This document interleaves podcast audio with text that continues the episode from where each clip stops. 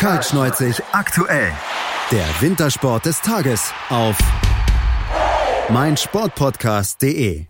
Das drittletzte Rennen der alpinen Ski-WM in Ore ist Geschichte. Der Riesenslalom der Herren wurde gewonnen von Henrik Christoffersen aus Norwegen vor Marcel Hirscher und Alexis Pontoureau.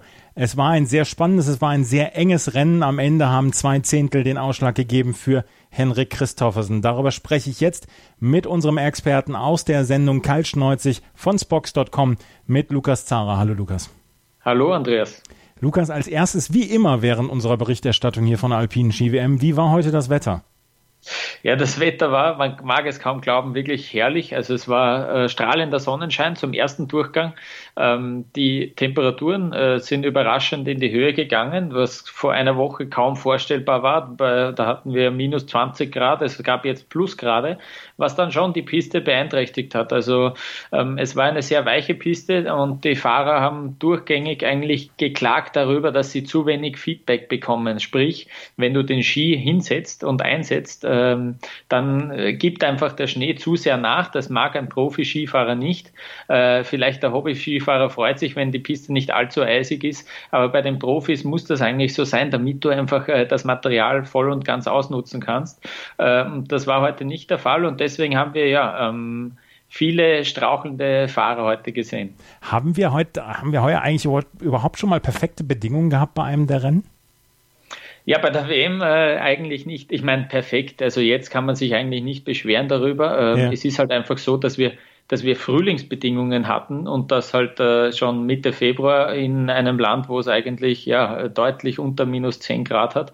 Ähm, das war ungewohnt und deswegen äh, auch von der Materialfrage her äh, spannend, weil eben äh, keiner von den Fahrern äh, noch bislang trainiert hat in solchen weichen Bedingungen, wo man viel Salz auch braucht für die Präparierung. Äh, das hat es heute sehr schwierig gemacht. Ja.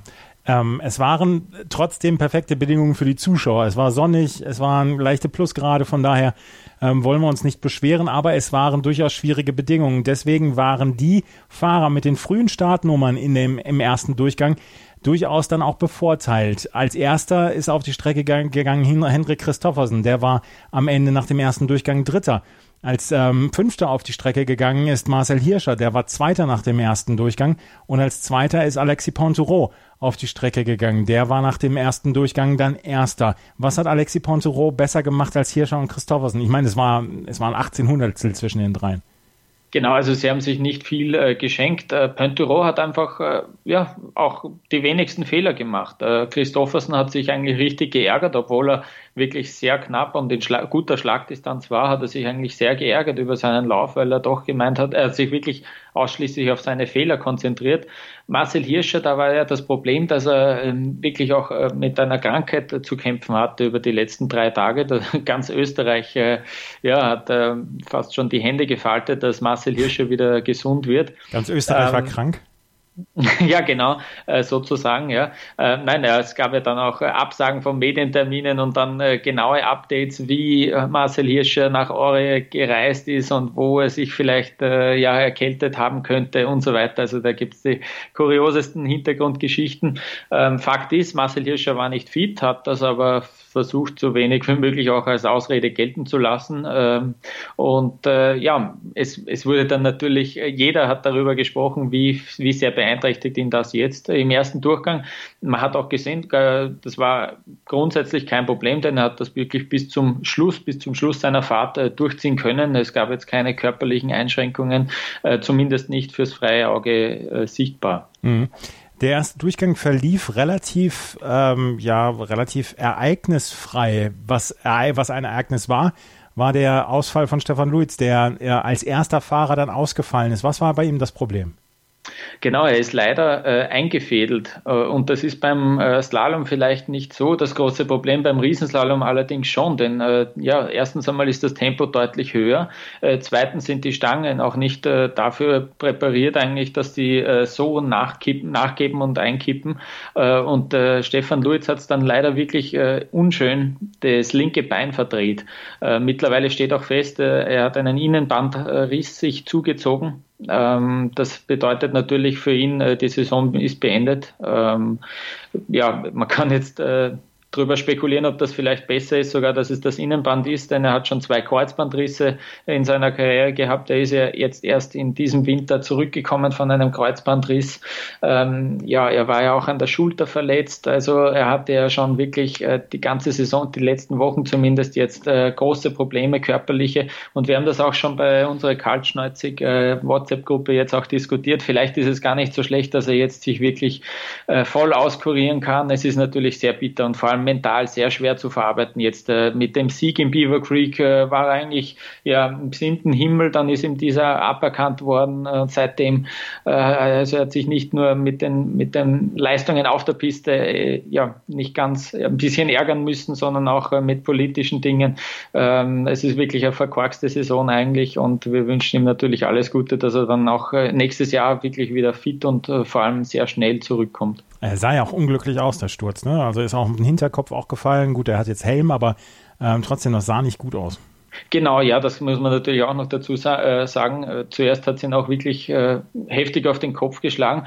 Was mich ja gewundert hat, er ist aufgestanden und ist sofort weitergerutscht und hat, hat sich gedacht, so, ich rutsche jetzt ins Ziel runter und ich habe mir gedacht, ja, jetzt bleib doch einmal stehen kurz und, und hör mal kurz in deinen Körper hinein, was da so, was da so abgeht, weil das hat wirklich heftig für einen Riesenslalom eigentlich richtig heftig ausgesehen. Und was man vielleicht noch dazu sagen muss, dass es, er war auch nicht der Einzige, der jetzt eingefädelt ist. Äh, also einerseits äh, kann man das ähm, vielleicht auch auf die Bedingungen wirklich zurückführen, dass die Läufer dann zu wenig Feedback kriegen vom Schnee beim Schwungansatz und sich dann äh, noch mehr ja, sozusagen anstrengen, dass sie einen schönen Radius fahren können und dann vielleicht sogar übertreiben während dem, während dem Schwung direkt und dann einfädeln.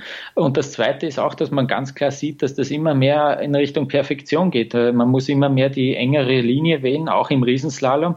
Im Slalom kommen ja Einfädler relativ oft vor, aber mittlerweile ist es auch im Riesenslalom so, äh, dass das öfter vorkommt. Äh, bei den Parallelrennen sieht man das ja oft, wenn man eine enge Linie fahren muss, da kommen Einfädler hin und wieder vor, trotz den Riesentorlauf-Toren. Aber im Riesenslalom selber äh, haben wir das eigentlich gar nicht so oft gesehen. Mit dem, äh, ja, mit dem Roland Leitinger hat es auch einen ÖSV-Fahrer im zweiten Durchgang erwischt, der ist auch eingefädelt. Also da gab es einige, äh, die heute Probleme hatten. Über einen Fahrer aus Deutschland müssen wir noch reden, das ist Alexander Schmid. Der ist am Ende Achter geworden, hatte aber im ersten Durchgang die siebtbeste Laufzeit und das mit einer relativ hohen Nummer von 23. Das war eine richtig starke Fahrt und das waren zwei richtig gute Durchgänge auch für Alexander Schmid.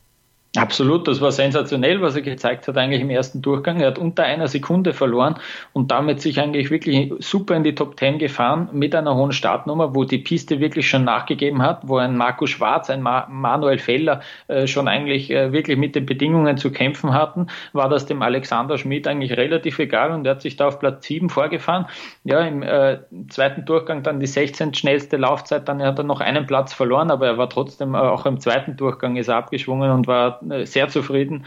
Ähm, ja, hätte er sich wahrscheinlich auch nicht gedacht, dass es bei der WM sogar für ein Top Ten äh, Resultat reicht. Also das äh, ja, hoffentlich macht ihm das Mut und äh, für, für die kommenden Rennen und dann für die nächste Saison. Über die Österreicher sprechen wir gleich noch. Über einen Österreicher müssen wir sowieso sprechen, über die anderen Österreicher sprechen wir gleich noch.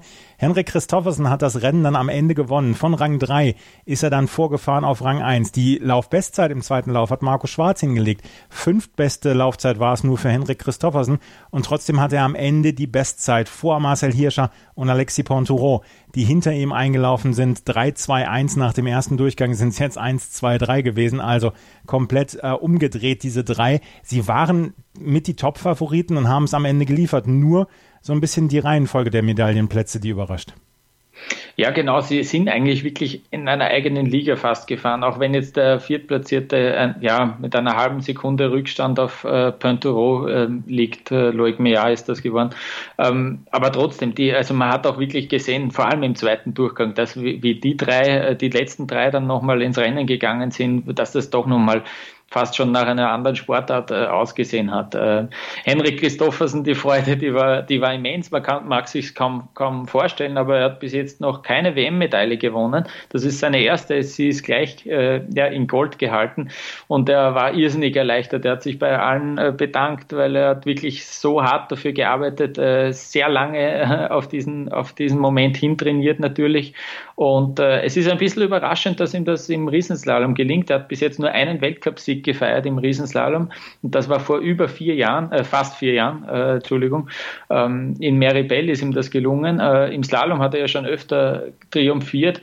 Äh, dass ihm das jetzt im Riesenslalom schon gelungen ist, ja, äh, hat, hat ihn sicher auch überrascht, aber er kam sicher mit diesen Bedingungen heute auch am besten zurecht und sein zweiter Durchgang war wirklich, obwohl die Laufzeit jetzt natürlich nicht die schnellste war, der war, der war wirklich beeindruckend, äh, vor allem mit dieser späten Startnummer dann noch, ähm, die war fast, äh, ja, fast schon an der Perfektion dran. Ja, Henrik Christoffersen gewinnt vor Marcel Hirscher und Marcel Hirscher war hinterher bitter enttäuscht, dass er diese Goldmedaille nicht geholt hat. Wir haben es eben besprochen.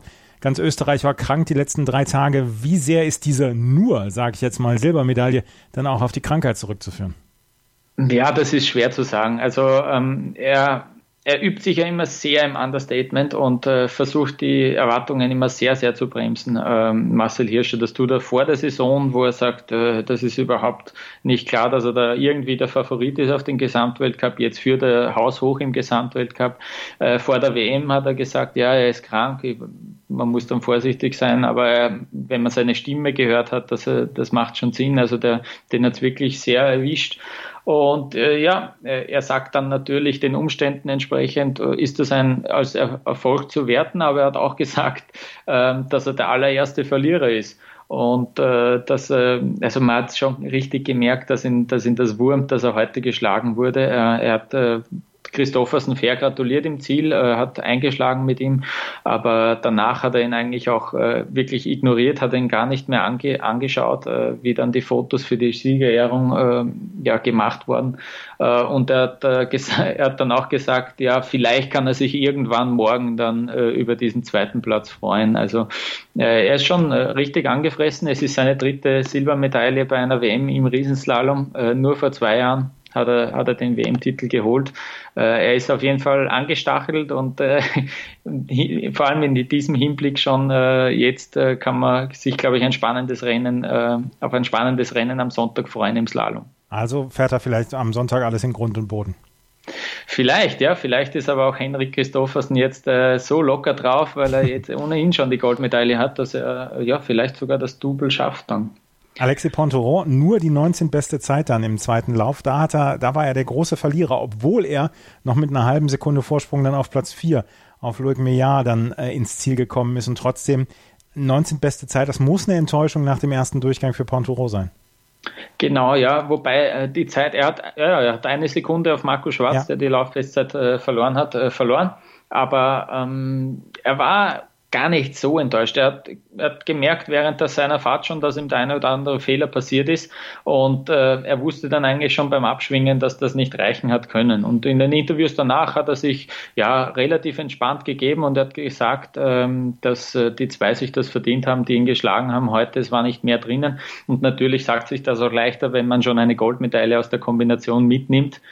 Was ich vielleicht noch vergessen habe bei Christoffersen zu sagen, das fand ich sehr, sehr schön. Im äh, ORF-Interview hat er wirklich äh, auch Marcel Hirscher und Alexis Pointerot gelobt und gesagt, dass es eine Ehre ist, mit diesen zwei Herren auf dem Podest zu stehen.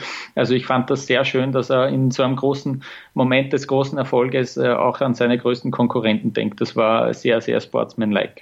Das kann ich mir vorstellen. Und das ist ja im Moment dann auch so eine, so eine Troika an, an Fahrern, gerade in diesen Technikdisziplinen, die so ein bisschen vor allen anderen ist. Du hast es eben gesagt, die sind eine eigene Liga für sich. Und sie haben hier tatsächlich eine hervorragende Leistung gezeigt. Über Marco Schwarz müssen wir noch sprechen. Nur 16. nach dem ersten Durchgang, aber Laufbestzeit mit der zweiten, mit dem zweiten Lauf. Das muss ihn ziemlich gewurmt haben, dass er im ersten Lauf nicht so richtig klar kam. Ja, Marco Schwarz ist einer, der sehr wenig über seine Emotionen preisgibt. Ähm, ich, ich sehe das genauso wie du. Also ich wäre mit einem 16. Platz und mit 1,7 Sekunden Rückstand, äh, ja, da ist eigentlich schon ziemlich klar, okay, das wird für ein Podest dann nicht mehr reichen. Ähm, er hat selber seinen ersten Lauf äh, durchwachsen analysiert, war aber gar nicht allzu enttäuscht und äh, ist dann einfach locker drauf losgefahren. Ähm, ja, volle Attacke, die er angekündigt hat, die ist aufgegangen und er hat einen richtigen starken Lauf hingelegt und er hat dann schon, weil er extrem lang auch auf diesem äh, Podest des Führenden gesessen ist, ähm, wahrscheinlich schon äh, vielleicht geliebäugelt, vielleicht, wenn da der eine oder andere vorne ausfällt, und das ist Thomas van Raes zum Beispiel, der Viertplatzierte aus dem ersten Durchgang, ist dann ausgeschieden. Vielleicht, wenn da der eine oder andere schwächelt, dann geht es sich noch aus für eine Medaille. Es haben dann sechs Zehntel gefehlt. Aber dieser zweite Durchgang, der war richtig stark von ihm und äh, auch, auch für ihn. Im Hinblick auf den Slalom äh, sollte das dann nochmal auf jeden Fall Motivation geben.